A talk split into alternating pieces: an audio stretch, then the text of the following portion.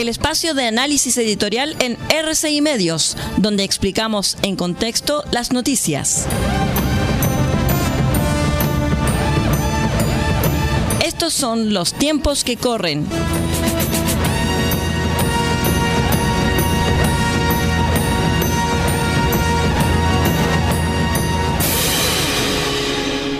¿Cómo están estimados amigos? Bienvenidos a esta edición de Los tiempos que corren, su espacio editorial siempre a través de RCI Medios.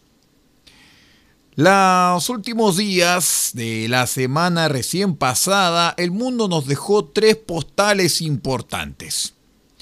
La formalización del expresidente Trump en Florida por apropiación y divulgación de información que compromete la seguridad de su país y de otros aliados en el caso de Archivo Nacional, la condena al ex eh, primer ministro Boris Johnson por haber mentido reiteradamente al Parlamento británico, según estableció la investigación del caso Partygate, y el funeral de Silvio Berlusconi en Milán. Este último acontecimiento merece una reflexión mayor que el obituario normal de un ex premier, recordemos que lo fue por casi un decenio, y también senador en ejercicio. El nombre Berlusconi es sinónimo a nivel global de estupro, corrupción, amistad con violadores de derechos humanos, neofascismo, sexismo, racismo, homofobia, además de fraude tributario. ¿Cómo podemos explicar el desborde de afecto en las exequias de un ex gobernante conocido por su falta de integridad? Fue el primer líder continental que boicotease a la Unión Europea desde adentro, con el fin de ganar puntos domésticos se burlaba groseramente de Angela Merkel, la encarnación viva de la Unión Europea en su tiempo. ¿Por qué el bloque le rindió póstumo homenaje? Recordemos que por fraude fiscal fue castigado a cuatro años de prisión, prohibición de ejercer cargos públicos y la expulsión del Senado. Nunca fue a prisión, solamente hizo pocos meses de trabajo comunitario y extremando los recursos de la estética y batallando discretamente enfermedades, fue capaz de regresar a la primera línea política. ¿Qué talento ejercía aún a los 86 años como líder de su partido, influenciando de manera importante al gobierno? Calificar la vida de Berlusconi como colorida es quedarse corto. Abogado y músico, fue bajista, compositor y cantante, se dedicó a la inmobiliaria mediante un sistema de sociedades controladoras que borró las huellas de sus fuentes de financiamiento original. Saltó a la política a los 58 años, como un outsider que funda un partido que en tres meses gana su primera elección general y se vuelve el primero en su país. Era ya la cabeza de un imperio que incluía el control de uno de los mejores clubes de fútbol del mundo, al cual llevó una sucesión de logros. Y también la principal casa editorial, varios periódicos y revistas, una agencia de publicidad y lo más importante, tres canales privados de televisión. ¿O acaso usted no recuerda a Mediaset?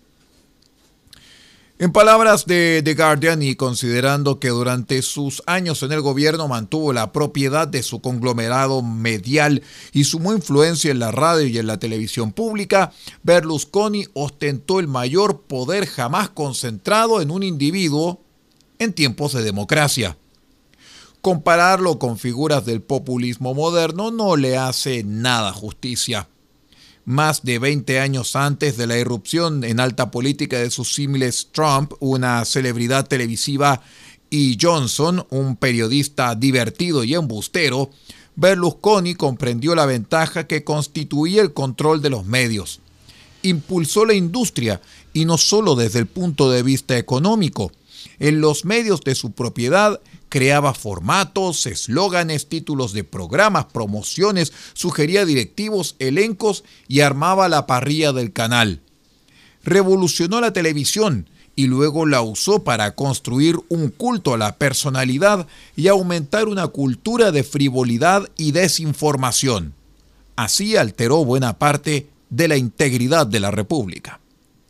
A estas extraordinarias habilidades, Berlusconi sumaba ventajas extras, su capacidad narrativa y negociadora, su carisma de gozador y su facilidad para hacer amistades transversalmente.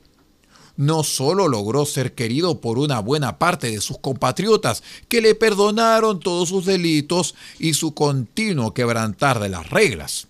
Pudo armar y sostener coaliciones de partido que han resultado duraderas, proporcionando estabilidad política y económica a un país que tiende siempre a la fragmentación, lo cual le granjeó mérito nacional e internacional. La oposición a través de los años nunca jamás logró el mismo nivel de éxito en esta labor. En los últimos 20 años, sus figuras más prestigiosas e ideológicamente compatibles formaron efímeras alianzas y más breves gobiernos. Más allá de estas características, un aspecto central del método Berlusconi fue el marketing de mensajes simples pero elocuentes, que lo erigían como un líder creativo, innovador, divertido, cercano a la gente no obstante su riqueza, la tercera mayor del país por si acaso, y logrando incluso que completos neófitos y aparecidos fueran elegidos parlamentarios. No es mucha la diferencia con Chile en todo caso. Este sello distintivo ha hecho escuela más allá de la derecha.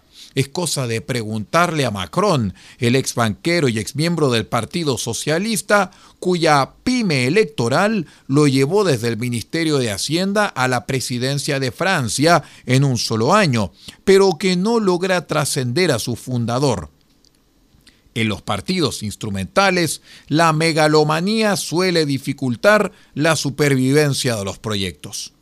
En los negocios y en la política, Silvio Berlusconi lo ganó todo y jugó desde la partida hasta el final, moviendo las luces y espejos de la sala y poniendo la música, pues todo le pertenecía, sin preocuparse por la ley o por la justicia.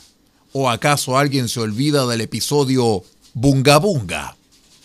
Berlusconi no solamente fue la figura más influyente en la historia moderna de su país, deja un legado a nivel mundial, a diestra y siniestra, la política disfrazada de antipolítica, de baile de TikTok, de stories de Instagram o de programa de YouTube, despojada de toda moral.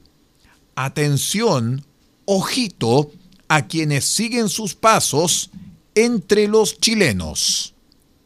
Que tenga un lindo día. Hemos presentado el espacio de análisis editorial en RCI Medios, donde explicamos en contexto las noticias. Hasta aquí llegan los tiempos que corren. Hasta una próxima oportunidad.